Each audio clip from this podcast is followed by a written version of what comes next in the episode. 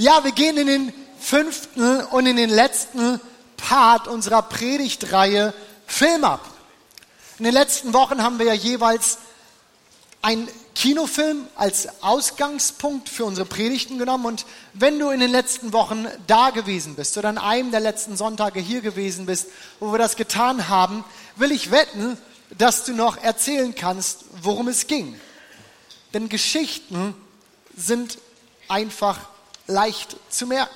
Bilder prägen sich ein. Und wir haben gesprochen über den Mark Watney, diesen Astronauten, der auf dem Mars festsaß. Ich weiß nicht, wer erinnert sich noch?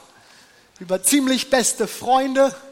Die beiden Kameraden, die wirklich, ich meine, das ist einfach eine coole Komödie. Bilder prägen sich ein. Und deswegen hat auch Jesus so viel in Bildern gesprochen in Gleichnissen, wie diese Bilder, die Jesus, von denen er gesprochen hat, genannt werden. Geschichten, die uns erzählen, wie Gott ist.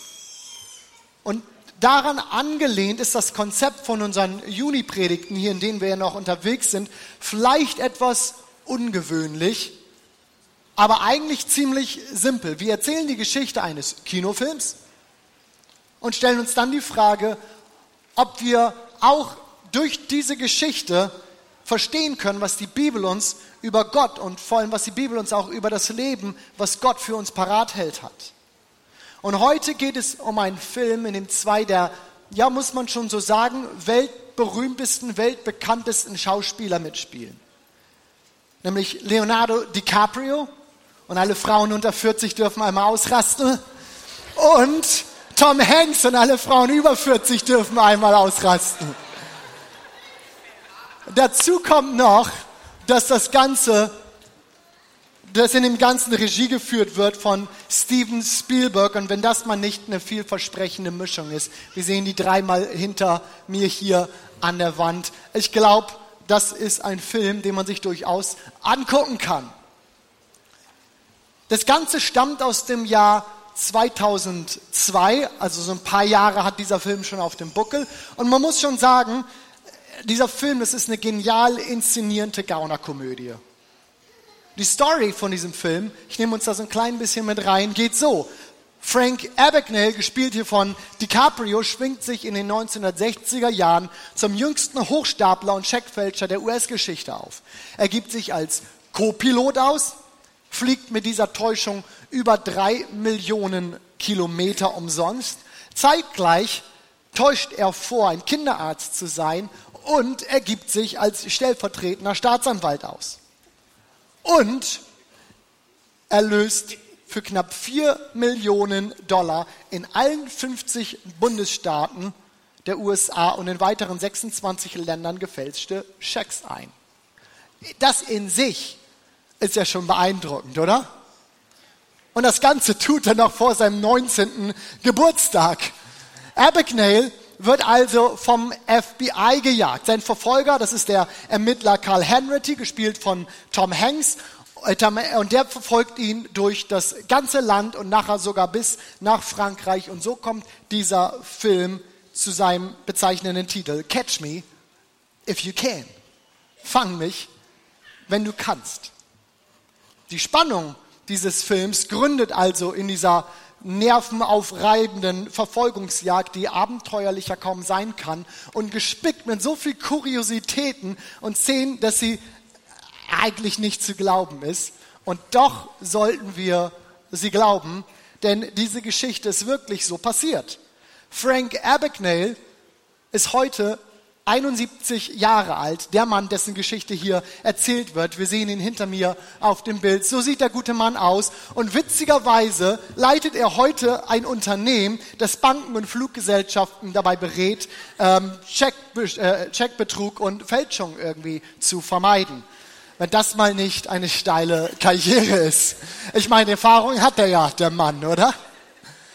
Dieser Film trägt also definitiv das Prädikat sehenswert. Und solltest du zu den paar Individuen gehören, die diesen Film noch nicht gesehen haben, weißt du ja, was du heute Abend tun kannst. Wenn das Wetter wieder so ein bisschen abgekühlt ist, hoffentlich, und du dich auf dein Sofa setzt und sagst, catch me if you can.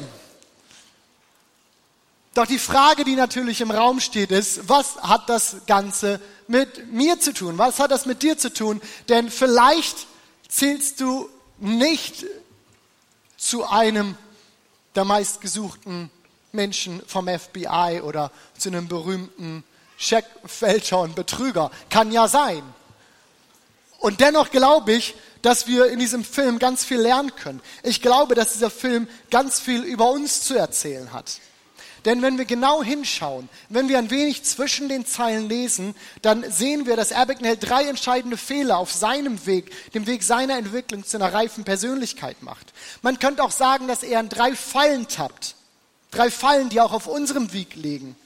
Drei Fallen, die wir uns heute Vormittag mal anschauen können. Denn wenn wir sie rechtzeitig in unserem Leben erkennen, dann können wir sie wenn wir die richtigen Schlüsse daraus ziehen, vermeiden. Und ich glaube, dass wir viel Schaden für uns oder uns vor viel Schaden bewahren können. Ist das gut? Ist das ein Deal? Macht ihr mit? Drei Leute sind dabei, die anderen, ähm, vielleicht kriege ich euch ja auch noch. Schauen wir uns die erste Szene des Films also mal an und diese führt uns dann auch auf die erste Falle zu, in die unser lieber Frank Abagnale getappt ist.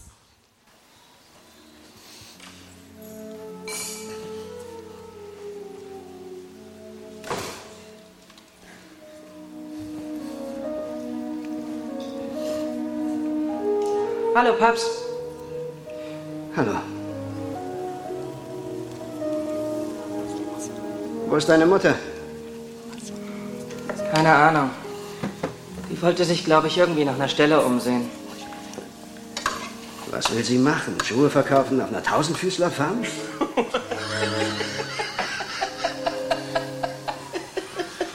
Was wird denn das da? Willst du ein paar Pfannkuchen? Pfannkuchen? Am 16. Geburtstag meines Sohnes? Da essen wir doch keine Pfannkuchen. Komm, Frank. Jetzt zieh mich nicht so an. Hättest du gedacht, ich hätte es vergessen? Nein, Ich hab habe ein. Girokonto für dich eröffnet. Auf deinen Namen. 25 Dollar sind drauf und du kannst damit machen, was du willst. Nur sag nichts deiner Mutter. Klar. Danke, Paps. Ja. War das nicht die Bank, die dich hat hängen lassen? Ja, alle haben sie mich hängen lassen. Warum eröffnest du bei denen dein Konto? Irgendwann der Tag kommt, an dem du was von diesen Leuten willst. Ein Haus, ein Auto. Und die haben nun mal das Geld. Da sind 50 Schecks drin, Frank.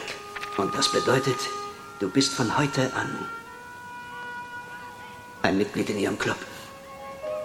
Ein Mitglied in ihrem Club. Jetzt stehen dir alle Türen offen. Steht sogar überall mein Name drauf. Auf zum Mond. Auf zum Mond. Auf zum Mond. Ja, auf zum Mond. Frank, das ist der Junge hier, den wir sehen, er liebt seinen Vater. Er hat eine echt besondere Beziehung zu ihm. Er möchte ihm gefallen und vor allem möchte er, dass sein Vater irgendwann stolz auf ihn ist. Und umgekehrt gilt das genauso. Der Vater liebt seinen Sohn Frank. Er möchte, dass das Leben von Frank gelingt. Und deshalb schenkt er ihm zum 16. Geburtstag ein Girokonto mit 25 Dollar drauf. Und er verknüpft dieses Geschenk mit einem gefährlichen Versprechen. Jetzt bist du Mitglied in ihrem Club. Jetzt stehen dir die Türen alle offen. Und dieses Versprechen, es ist vielleicht gut gemeint. Ich glaube, dass, dass, dass dieser Vater hier wahrscheinlich das Beste für ihn will, aber es impliziert auch, Junge, Geld, ist, ist, das ist geil, Erfolg ist, ist geil, dadurch bist du was Besonderes. Und in diesem Moment schnappt die Falle zu. Frank lässt einen gefährlichen Antreiber in sein Leben. Und wenn du mitschreibst, das ist die erste Falle, die ich für uns hier heute Morgen habe. Falsche Antreiber. Was meine ich damit? Ein Antreiber, das ist ein, ein innerer Glaubenssatz, der dich, der dich zum Handeln antreibt. Eine Überzeugung, die dich scheucht, die dich peitscht, die dich treibt, wie, wie das hier, durch Geld, durch Erfolg, durch Ruhm, da bin ich etwas ganz Besonderes. Und diesen Antreiber hat Frank hier in sein Herz gelassen. Das Ding ist, dass jeder von uns doch solche inneren Glaubenssätze, solche Überzeugungen kennt, oder nicht? Wenn ich nicht Karriere mache, dann wird mich nie jemand ernst nehmen. Ich werde nie so enden wie meine Eltern oder wenn ich mein wahres Ich zeige, wenn ich wirklich so bin, wie ich, wie ich bin, dann, dann werde ich keine Freunde haben. Und so bin ich halt jemand anderes oder was auch immer. Und wenn wir nicht aufpassen, wenn wir unser Herz nicht bewahren, dann können diese Überzeugungen zu gefährlichen inneren Antreibern werden. Sie können eine unglaubliche Macht über uns entwickeln und, und wir können sowas wie ihre Sklaven werden. Ja, sie, sie werden sowas wie, wie innere Götzen, die uns beherrschen und denen wir dienen. Warum? Weil sie den Platz einnehmen, der ausschließlich Gott zusteht.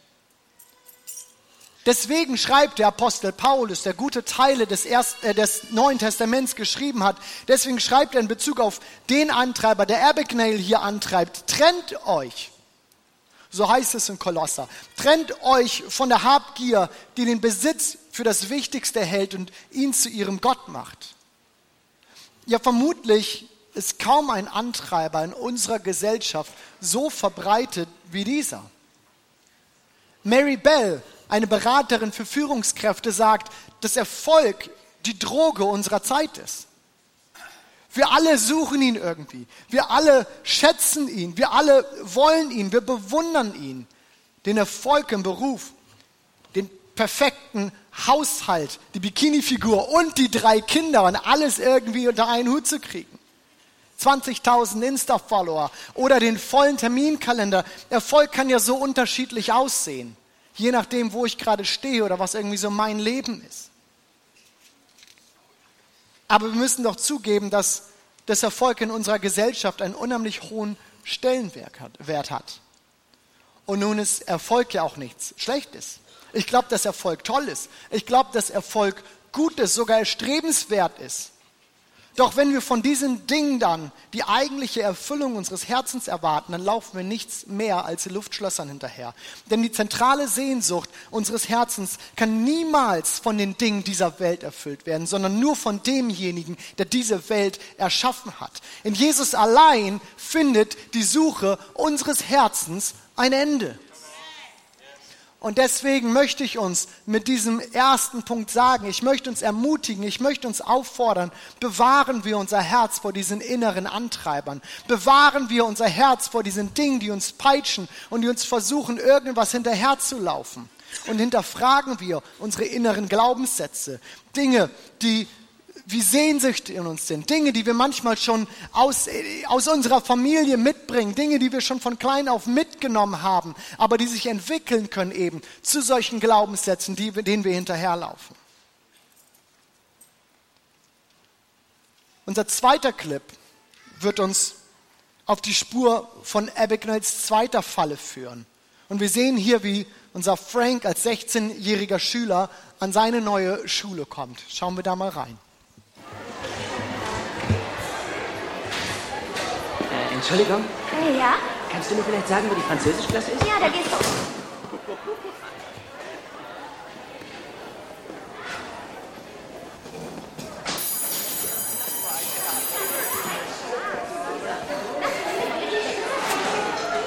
Hey, verkaufst du Enzyklopädien? Jedenfalls sieht er wie ein typischer Vertreter aus.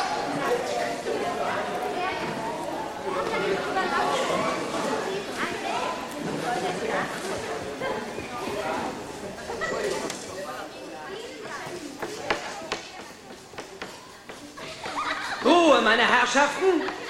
Ich heiße Mr. Abagnale. Abagnale. Weder Abagnelli noch Abagnili, sondern Abagnale. Wenn mir jetzt bitte jemand sagen könnte, wie weit ihr mit dem Stoff seid. Wenn ich nicht bald eine Antwort bekomme, Herrschaften, gibt's für alle einen Eintrag und setzen Sie sich hin. Kapitel 7. Dann bitte ich Sie jetzt, die Bücher aufzuschlagen, und zwar bei Kapitel 8. Wer fängt an? Entschuldigen Sie bitte, wie heißen Sie? Brad, Brad, Sie stehen jetzt auf, stellen sich vor die Klasse und lesen uns Text Nummer 5 vor.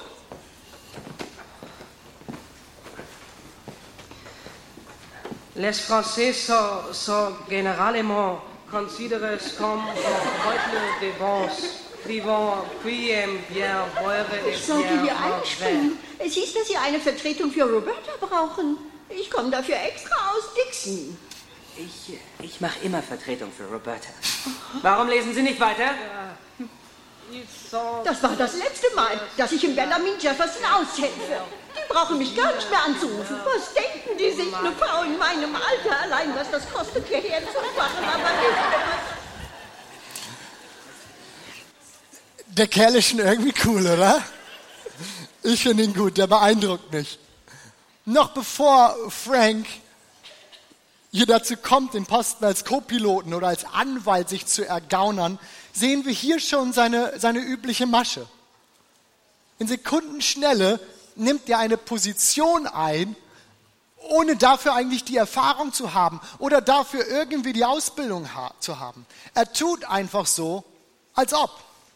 Er tut so, als ob er Lehrer hier an dieser Highschool wäre und überspielt mit seinem Talent die fehlende Erfahrung und vor allem auch die fehlende Kompetenz. Und genau das Gleiche tut er später. Er tut einfach so, als wäre er Co-Pilot. Er tut einfach so, als wäre er Stationsarzt an einer Kinder, auf einer Kinderstation. Er tut so, als wäre er stellvertretender Staatsanwalt. Doch nicht umsonst ist ein Arzt, ein Pilot oder ein Anwalt jahrelang in, in Ausbildung. Ein Kinderchirurg zum Beispiel. Ich habe das mal, mal nachgeguckt. Bevor ein Kinderchirurg seine erste Operation durchführen kann, hat er zunächst sein Abitur gemacht, das heißt Jahre in der Schule gewesen. Er hat mindestens zwölf Semester Medizin studiert, hat sich weitere sechs Jahre auf Kinderchirurgie spezialisiert, seine Abschlussprüfung gemacht. In den meisten Fällen hat er promoviert und was nicht sonst alles getan. Und wisst ihr was? Das ist gut so. Das ist gut so, denn wenn mein Kind operiert werden muss, dann möchte ich nicht, dass dort ein Arzt steht, der nur so tut, als ob. Denn nicht die Position ist entscheidend, sondern der Prozess, der hinter dem Ganzen steht. Wer vertrauenswürdig sein will, der spielt nicht einfach eine Position vor, sondern er geht den Prozess, der ihn in diese Position führt. Ja, er geht den Prozess, der ihn, der sie in diese Persönlichkeit wachsen, reifen lässt, die er, die sie sein soll. Und ihr Lieben, auch auf unserem Weg werden wir immer wieder dieser Falle begegnen hier. Der Wunsch nach raschen Lösungen, der Wunsch nach Abkürzung um jeden Preis. Wir sind nun mal Teil einer Instant-Gesellschaft, in der alles schnell gehen muss und in der wir zunehmend unfähiger werden, die notwendigen Prozesse zu gehen, die wir brauchen. Aber wirkliche, wirkliche Frucht entsteht nun mal nicht über Nacht. Das, was wir heute im Sozialwerk sehen, das, was hier heute gewachsen ist, das ist auch nicht über Nacht gekommen. Und hätte man gesagt, ich baue sowas, ich mache sowas über Nacht und wir haben gut 600 Mitarbeiter und wir haben einen Einfluss in der ganzen Stadt. Wir hätten das vorspielen können und auf eine Homepage und sonst was schreiben können. All das ist so. Aber es brauchte seine Prozesse. Es brauchte seine Jahre. Und dass wir heute 40-jähriges Jubiläum braucht, feiern, es brauchte sage und schreibe 40 Jahre, um zu diesem Punkt zu kommen. Und wir hätten das nicht abkürzen können. Als Paulus einmal über das Prinzip von Saat und Ernte spricht, sagt er, lasst uns also nicht müde werden. Lasst uns nicht müde werden, Gutes zu tun. Und es wird eine Zeit kommen, in der wir eine reiche, reiche Ernte einbringen. Wir dürfen nur nicht vorher aufgeben. Auf diesem, diesem Weg zur Ernte, wie Paulus es hier ausdrückt, dürfen wir nicht müde werden. Wir dürfen nicht aufgeben. Und es ist nun mal oftmals ein langer Weg, aber nur dieser Weg führt uns zu einem Ergebnis, das langfristig auch beständig sein wird. Nur dieser Weg bewahrt uns davor, irgendwie innerhalb einer faulen Fassade, innerhalb einer von uns konstruierten Rolle zu leben. Und ja, es kann durchaus sein, dass du deine Lebenssituation gerade nicht wirklich magst. Es kann sein, dass sie mit Unannehmlichkeiten gespickt ist. Und vielleicht ist das nicht wirklich so attraktiv gerade für dich. Oder du bist angetrieben nach dem Wunsch von Fortschritt. Aber ihr Lieben, ich kenne das auch. Ungeduldig wie ich bin, liebe ich es, Ergebnisse zu sehen. Ich liebe es, Resultate zu sehen. Und es ist manchmal gar nicht so einfach, abzuwarten, bis diese kommen. Abkürzungen stecken irgendwie hinter, hinter jeder Ecke. Und vielleicht bist du nicht versucht, vorzutäuschen, Co-Pilot zu sein, um irgendwo nach Mallorca zu kommen. Aber es gibt auch, auch auf unserem Weg, es gibt auch, auch in unserem Leben diese Punkte, wo wir Dinge abkürzen, wo wir meinen, wir sind reifer, wo wir Menschen vorspielen, schon jemand zu sein, der wir nicht sind, wo wir es nicht wagen, eine Maske abzulegen und zu zeigen, dass wir hier vielleicht kämpfen mit einer Sache, dass wir hier ein Problem haben mit irgendwas, dass wir glauben, eine Freundschaft irgendwie nur leben und aufrechterhalten können, wenn Leute glauben, dass ich irgendwie sonst wer bin. Sie stecken doch hinter jeder Ecke. Ich kenne es in meiner Ungeduld. Aber ich habe auch gelernt, dass es ohne Prozess am Ende keine guten Ergebnisse sind, die ich vielleicht erreiche. Und Jüngerschaft ist genauso so ein Prozess. Es gibt kein Arzt ohne langes Studium. Es gibt keine Mutter ohne Schwangerschaft. Es gibt keine äh, reife Persönlichkeit ohne Zeit des Wachsens. Und genauso gibt es auch keinen Jünger, der nicht lernt, Gott in den verschiedensten Phasen seines Lebens zu entdecken. Und deswegen möchte ich uns heute Morgen Gewinn und Ermutigung, nicht die Abkürzung im Leben zu suchen. Tun wir nicht so, als wären wir jemand, der wir noch gar nicht sind. Oder der wir überhaupt gar nicht sein sollen, weil wir irgendwie eine andere Rolle spielen. Seien wir treu in dem, was Gott uns anvertraut hat, in dem Vertrauen, in dem Wissen, dass er uns über mehr stellen wird, wenn wir treu in dem Kleinen sind. Und lassen wir uns auf den notwendigen Prozess ein, der uns zu einer vertrauenswürdigen, zu einer reifen, zu einer gesunden Persönlichkeit machen lässt. Die zweite Falle. Schauen wir uns den dritten Clip an und damit die dritte Falle, die uns dann auch in das Finale unserer Predigt führen wird.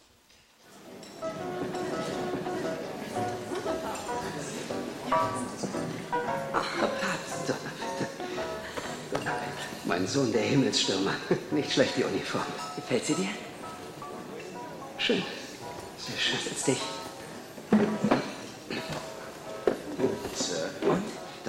Hast du die Postkarten bekommen? Selbstverständlich.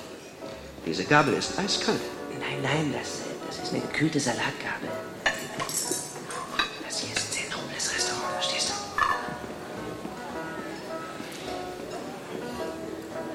Schau mal hier. Das, das ist für dich. Was ist das? Pass auf.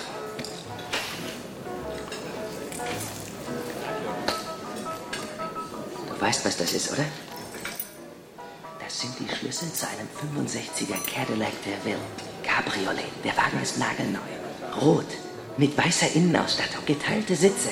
Klimaanlage. Mit allem drum und dran. Du willst mir einen Cadillac schenken? Ja, ich will dir einen Cadillac schenken. Er, er steht direkt vor der Tür. Wenn, wenn wir hier fertig sind, dann, dann fährst du gleich zu Mama, holst sie ab und machst mit ihr eine kleine Spritztour, ja? Hast du eine Ahnung, was passiert, wenn das Finanzamt rauskriegt, dass ich mit einem neuen Cabrio durch die Gegend fahre? Ich bin mit dem Zug hier, Frank. Und damit fahre ich wieder nach Hause. Na gut.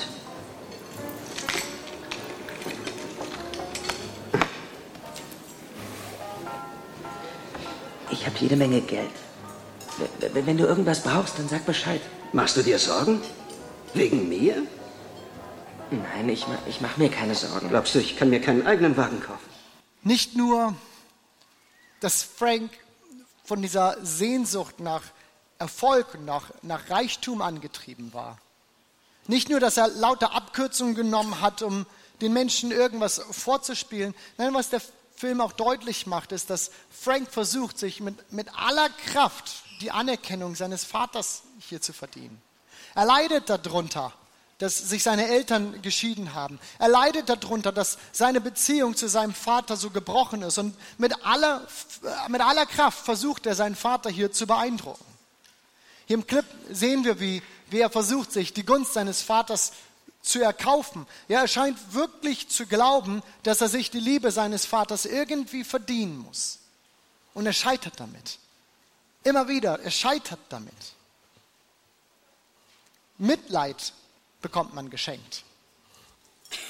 Neid muss man sich erarbeiten. So sagt es ein Sprichwort. Und ich fand, irgendwie passt das ganz gut auch zu dieser Szene.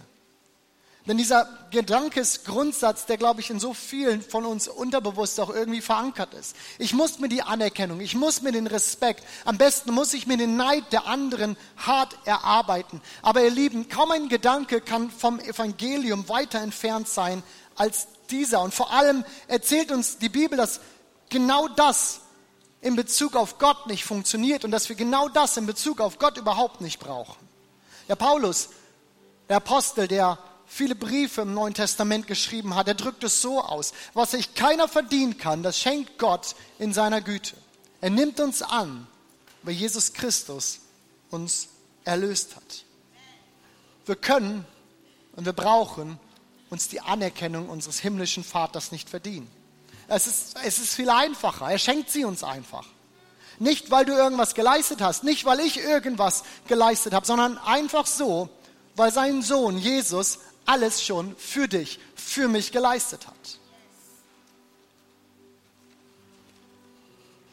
Mit Frank Abagnale, alias Leonardo DiCaprio, wird uns hier eine Persönlichkeit vorgestellt, die mit sich selbst einfach nicht im Reinen ist. Es wird uns eine Persönlichkeit vorgestellt, die nicht weiß, wer sie ist und die nicht weiß, wer sie sein will getrieben von Antreibern, die er in sein Herz gelassen hat. Immer auf der Suche nach Abkürzung, statt sich mal den, Prozess, äh, den gesunden Prozess zu stellen, der ihn reifen lassen würde. Und auf der Suche der Sehnsucht, irgendwo Anerkennung zu bekommen. Und ich glaube, dass, dass wenn wir ganz ehrlich mit uns sind, dass wir manchmal gar nicht so weit von dem entfernt sind, was uns hier vorgestellt wird, oder? Ich entdecke mich da drin wieder. Ich finde mich da drin wieder. Manchmal die Abkürzung zu suchen. Antreiber in mir zu entdecken. Den Erfolg, die Anerkennung, was andere von mir denken, was andere von mir halten. Welches Bild ich nach draußen präsentiere und was ich lieber verstecke. Die gute Nachricht ist, dass die Lösung all dieser drei Fallen in dem liegt, was die Bibel Evangelium nennt. Evangelium ist das, was Gott in seinem Sohn Jesus Christus getan hat, um uns Hoffnung und Zukunft zu schenken. Die erste Falle, die wir uns angeschaut haben, das waren die falschen Antreiber. Doch Gott selbst möchte dein Antreiber sein. Na gut, vielleicht ist Antreiber hier nicht das, das, das, das schönste Wort, das wir wählen können. Er möchte deine innere Sehnsucht sein. Er möchte deine Leidenschaft, deine, deine Sicherheit. Er möchte deine höchste Priorität sein. Er selbst möchte dein Herz ausfüllen und dir sowohl Ruhe als auch den richtigen Antrieb geben. Falle 2, das waren die Abkürzungen, die, die Frank hier wählt. Und Gott selbst hat uns in seinem Sohn Jesus vorgemacht, dass es nicht um schnelle Lösungen und nicht um Abkürzung geht Jesus hat seinen Weg nicht abgekürzt. Er ist den ganzen Weg gegangen, um zu einem Erwachsenen, um zu einem reifen Mann heranzuwachsen. Äh, äh, bis er dann mit 30 Jahren etwa seinen öffentlichen Dienst begonnen hat. Und als er den begonnen hat, hat er den auch nicht mal eben so durchgezogen und, und aus, dem, aus, dem, aus dem Handgelenk geschüttet. Er ist ihn gegangen, geduldig, mit all dem, was dazugehörte, bis zum bitteren Ende am Kreuz. Und der dritte, die dritte Falle war dieser Versuch, diese Sehnsucht, sich irgendwie Anerkennung zu erkaufen, Anerkennung zu erarbeiten. Und ich habe es gerade schon erwähnt, Gott schenkt uns seine Anerkennung. Er schenkt sie uns einfach. Schon allein dadurch, dass er dich geschaffen, dadurch, dass er dich gewollt hat, dass er gesagt hat, ich möchte dich auf dieser Erde sehen, dadurch zeigt er doch und schenkt uns seine Anerkennung und sagt, ich will dich, ich liebe dich, so wie du bist, bist du von mir gedacht und das war kein Versehen, ich will dich so. Und so stehe ich hier vor uns und möchte uns ermutigen, eine Entscheidung zu treffen. Ich möchte uns ermutigen, eine Entscheidung zu treffen, der Mensch zu werden, den Gott aus uns machen will, den Gott mit dir machen will, den Gott in dir sieht, das, was Gott in dir sieht, das Potenzial, die Persönlichkeit als den, der dich geschaffen hat. Ich möchte, dass wir uns entscheiden, diese Person sein zu wollen. Ohne falsche Antreiber, ohne faule Abkürzungen und ohne den Drang, irgendwie noch Anerkennung verdienen zu müssen. Denn diese Dinge, wenn wir uns den Film anschauen, diese Dinge führen am Ende nur zu einem Leben auf der Flucht. Sie führen letztlich zu einem Leben in der Lüge. Aber ein Leben mit Gott, das macht uns frei. Ein Leben mit Gott, das macht echt. Ein Leben mit Gott, das, das macht Sinn. Komm, ihr Lieben, lasst uns gemeinsam aufstehen. Und ich möchte diese, diese Herausforderung für uns nochmal formulieren und aufgreifen und uns wirklich ermutigen, eine Entscheidung treffen, zu treffen heute Morgen, der Mensch zu sein und zu werden, den Gott aus uns machen möchte. Und wenn du das möchtest, dann möchte ich dich einladen, das Gebet, das ich uns gleich vorspreche, mitzubeten. Wir wollen Entscheidungen treffen, keine Abkürzung zu nehmen. Nicht von falschen Antreibern getrieben zu sein und irgendwie nach Anerkennung zu lechzen und unser Leben darauf auszurichten, das irgendwie verdienen zu können. Wenn du das willst, dann, dann sprich mit mir nach. Gott, danke, dass du mich liebst, so wie ich bin. Danke, dass ich nicht um deine Anerkennung betteln muss. Und hilf mir, falsche Antreiber in meinem Leben zu identifizieren. Und sei du meine Leidenschaft stattdessen. Ich möchte zu dem Menschen werden, den du in mir siehst. Und will dafür auch die extra Meile gehen. Ich will dir folgen ich will dir gehorchen. Mein Herz es gehört dir. Du bist mein Gott. Und ich bin dein Kind. Amen. Amen. Und ihr Lieben, dieser Jesus, von dem wir hier sprechen, von dem ich gesprochen habe und der Jesus, der alles schon getan hat, wo wir nicht betteln müssen, damit er uns anerkennt, sondern in seiner Liebe eigentlich alles schon getan hat, der auf diese Erde gekommen ist. Warum? Damit du und damit ich leben, damit wir eine Beziehung zu Gott, dem allmächtigen Gott, der Schöpfer von Himmel und Erde haben können. Dieser Jesus wünscht sich nichts mehr als Beziehung, Gemeinschaft und Kontakt zu jedem Einzelnen von uns zu haben. Er wünscht es sich, dein Gott zu sein und dass du sagen kannst, ich habe dort einen liebenden Vater im Himmel, der mich kennt und der jeden Tag mit mir ist. Aber wenn du hier bist und sagst, wenn ich ganz ehrlich bin, ich kann nicht von mir sagen, dass dieser Jesus, dass dieser Gott auch mein Gott ist. Dann gibt es heute Morgen die Möglichkeit, dass du ihn kennenlernst. Denn er hat uns versprochen, dass er mit uns ist, alle Tage bis an der Weltende. Und das gilt auch für heute. Ich würde mich so freuen, wir würden uns so freuen, dir diesen Jesus vorstellen zu können. Vielleicht können wir das nicht alles hier im Gottesdienst tun. Vielleicht hast du noch nicht alles verstanden. Habe ich auch nicht. Ich habe so vieles noch nicht verstanden. Aber das, was ich weiß, ist, dass dieser Jesus mein Leben auf den Kopf gestellt hat. Ich weiß, dass er mir Hoffnung gibt, dass er meine innersten Sehnsüchte füllt, dass das, was mein Herz gesucht hat, dass ich es in ihm gefunden habe. Und ich möchte dich einladen, diesem Jesus eine Chance zu geben und zu sagen, ich möchte, dass er auch Herr in meinem Leben wird. Wenn du das möchtest,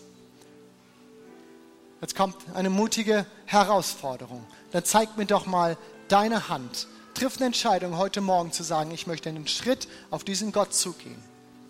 Und ich würde mich freuen, mit dir beten zu können. Ist da heute Morgen jemand, der sagt, ich würde diese Entscheidung gerne treffen und Jesus zum Herrn in meinem Leben machen? Zeig mir jetzt deine Hand.